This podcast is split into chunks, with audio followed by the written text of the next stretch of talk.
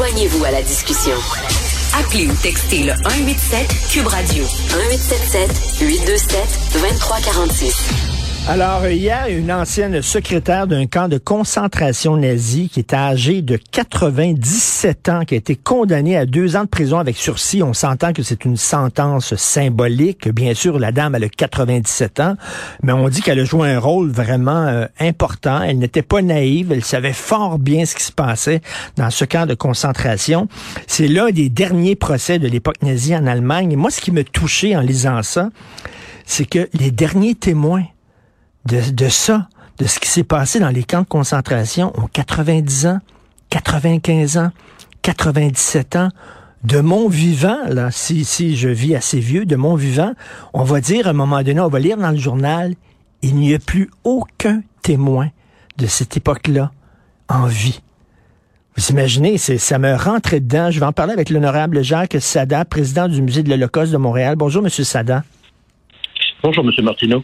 Euh, je sais que Steven Spielberg avait une fondation, un projet que je, je trouve capital, essentiel, c'est de recueillir le, les témoignages, de le, plus de témoins possible sur vidéo, justement pour que lorsque ces gens-là vont, vont mourir, il restera quelque chose, des traces, parce qu'il va falloir lutter contre les négationnistes. Il y a personne qui va pouvoir dire j'étais là, je l'ai vu, ce qui s'est passé, vous mentez, parce que ces gens-là vont être morts. Mais écoutez, d'abord, d'une part, bien sûr, vous avez tout à fait raison. Euh, c'est une préoccupation fondamentale, celle de voir nos, derniers survivants disparaître les uns après les autres.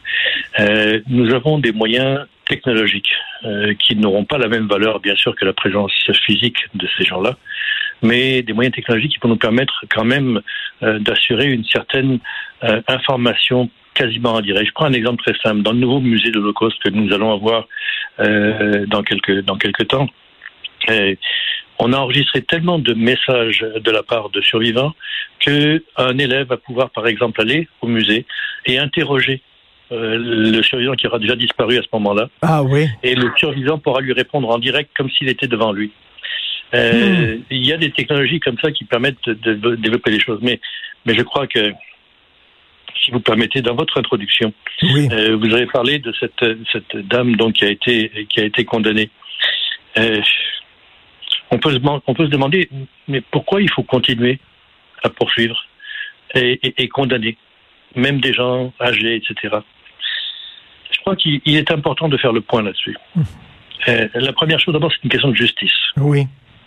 L'impunité n'est pas acceptable, quelles que soient les circonstances. Deuxièmement, euh, et vous y avez fait référence, les, victimes et les accusés d'ailleurs aussi, euh, par leur témoignage, confrontent les négationnistes de l'Holocauste. Et on en a ici au Canada. On connaît le groupe des Proud Boys et beaucoup d'autres, par exemple. Il y a d'ailleurs des négationnistes d'État comme, comme l'Iran. Et enfin, euh, il faut que ça serve d'exemple. D'exemple, les crimes en question sont imprescriptibles. Autrement dit, le temps ne peut pas les, euh, les absoudre. Euh, et, et, donc, ceux qui commettent aujourd'hui des génocides ou des crimes ethniques doivent savoir qu'ils risquent d'être un jour poursuivis.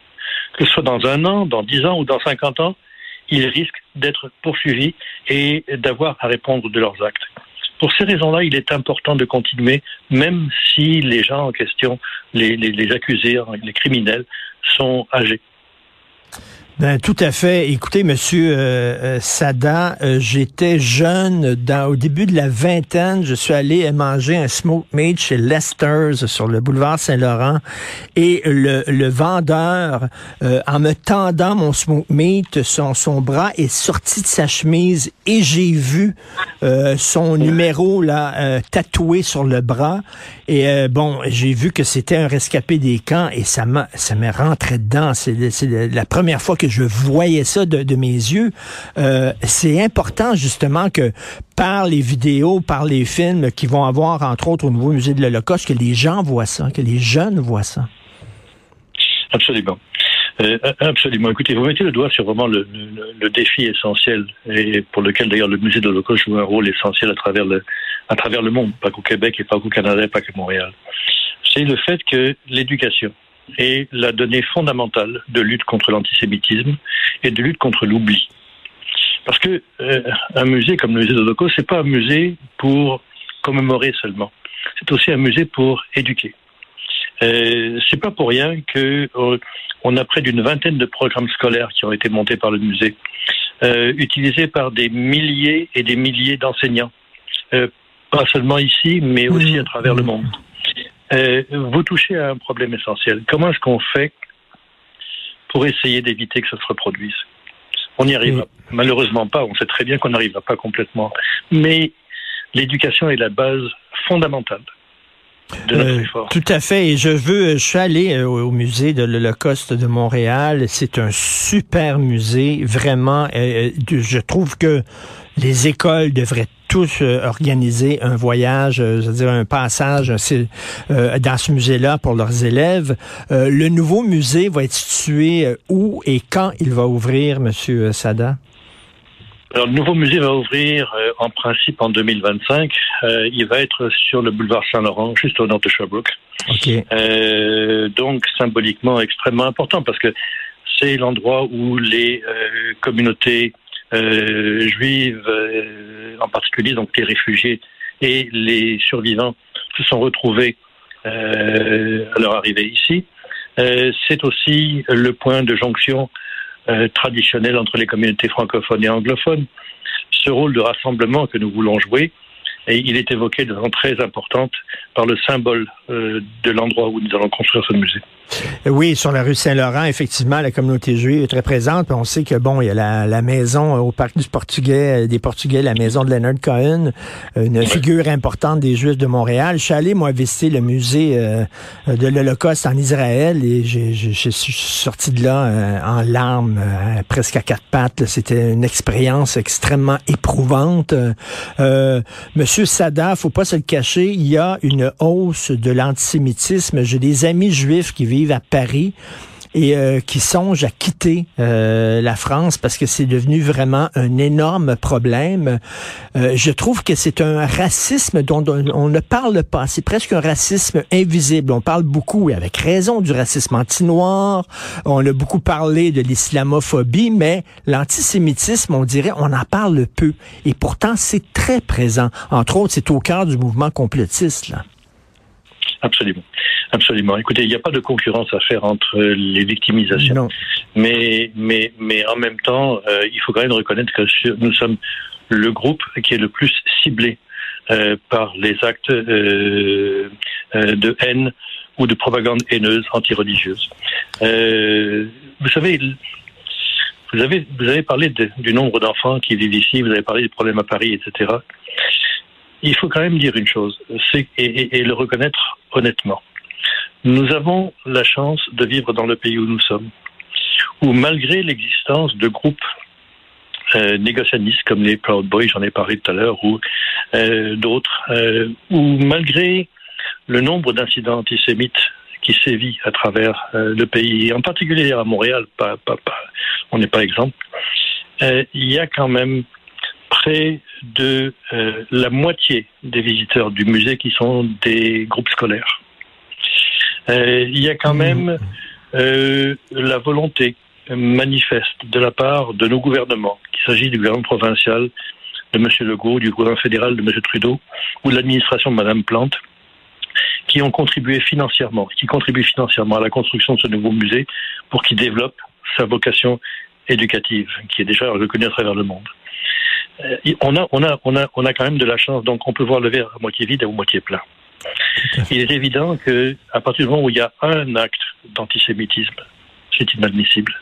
À partir du moment où il y a une phrase euh, qui incite à la haine, qu'elle soit d'ailleurs antisémite ou anti ou, islamophobe ou peu importe, c'est inacceptable. Et, euh, et c'est pour ça que le rôle du musée est de rassembler aussi d'autres groupes qui sont victimisés. Nous avons des liens très étroits, par exemple, avec d'autres victimes de génocide, comme les Arméniens, comme, comme les, les, Tutsis du Rwanda. Ben oui. Euh, et, et, et, monsieur, monsieur Sada, on, a dit au lendemain de l'Holocauste, plus jamais ça, plus jamais ça. Puis on s'est dit, ben peut-être que s'il y avait eu des caméras, si CNN avait été présent, s'il y avait eu autant de médias qu'aujourd'hui, ça se serait pas passé. C'est faux parce que pendant la guerre en Yougoslavie, on l'a vu, il y avait des camps de concentration. Bon, il y avait pas des, des, des, il y avait pas des, des, des fours à gaz comme il y a eu pendant la Deuxième Guerre, mais il y avait des camps de concentration alors que toutes les caméras du monde étaient là. Oui, oui malheureusement, le, témoignage ne garantit pas qu'on va échapper. on n'a qu'à voir ce qui se passe actuellement en Chine avec les Ouïghours, on n'a qu'à voir ce qui se passe avec les Rohingyas en, en, Birmanie, etc. Malheureusement, on ne peut pas échapper euh, à cette tendance humaine regrettable qui est de détruire l'autre, euh, souvent sans raison, euh, souvent sur la base exclusive de prétextes. pas, pas, pas de, il n'y a aucune rationalisation possible à la tentative d'exterminer, d'anéantir, d'annihiler, ou même de blesser un groupe pour ce qu'il est, ou des gens pour ce qu'ils sont. Mmh. C'est malheureusement la condition humaine. Et la seule façon de lutter contre ça, euh, ou donc de limiter les chances pour que ça arrive, c'est effectivement l'éducation. Ben, J'ai très hâte de voir le nouveau musée en 2025. En attendant, ceux qui veulent voir euh, l'actuel musée... Et nous donc. Et l'actuel musée de l'Holocauste à Montréal, ceux qui veulent aller le visiter, rappelez l'adresse, s'il vous plaît. Il est situé où? Alors, euh, il va être au 35-35 boulevard Saint-Laurent. Mais, mais euh, celui-là, celui actuel, est-ce qu'il est fermé en ah, attendant de la construction Non, non, non, non, non, non. Pas du tout, pas du tout. Non, non, non, il est au 51, 51. Je connais plus l'adresse par cœur, mais c'est le chemin de la côte Sainte-Catherine euh, à Montréal. Tout à fait. Euh, vous trouvez des détails sur le site avec les heures d'ouverture, etc. Vous êtes les bienvenus, tout le monde est bienvenu. Et euh, on vous convie non pas à une visite dans un musée sombre, Hmm. On vous convie à une aventure humaine collective, euh, une aventure humaine dans le sens de promotion de l'humanité dans ce qu'elle a de plus beau. Et qui euh, ça, ça, nous touche tous et ça nous concerne tous. Merci, Monsieur Jacques Sada, président du musée de l'Holocauste de Montréal. Merci beaucoup. Bonne journée. Merci, Merci à vous, M. Martin. Bonne journée.